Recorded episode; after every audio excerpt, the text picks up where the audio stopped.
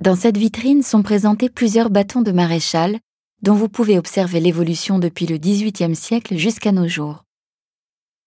Le maréchalat fait partie des rares institutions qui ont traversé l'histoire de France sur presque toute sa durée. Créé en 1185, il est supprimé pendant la Révolution, mais rétabli par Napoléon Ier. Dès le XIVe siècle, le maréchal recevait un bâton de commandement décoré à ses armes et à celles du roi. Ce bâton pouvait alors prendre des formes diverses.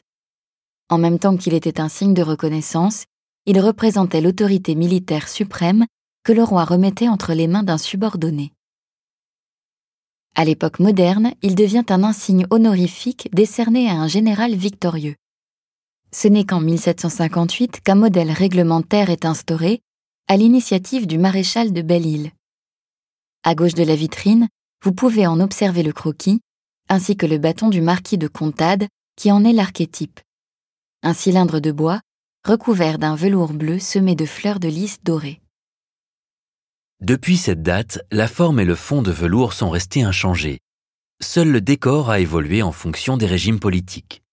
Ainsi, comme vous pouvez le voir, le bâton du maréchal Davout, datant de 1804, abandonne la fleur de lys au profit de l'aigle impérial. Puis, durant la première restauration monarchique, le lys est de retour, comme sur le bâton du maréchal Molitor de 1823. Enfin, à partir de 1830, avec la monarchie de juillet, ce sont des étoiles qui viennent orner le bâton, comme pour celui du maréchal Sébastiani, datant de 1840.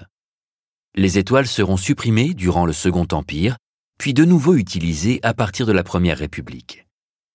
Le maréchal Koenig, nommé à titre posthume en 1984, et dont le bâton est exposé à droite de la vitrine, est actuellement le dernier général français élevé à la dignité de maréchal de France.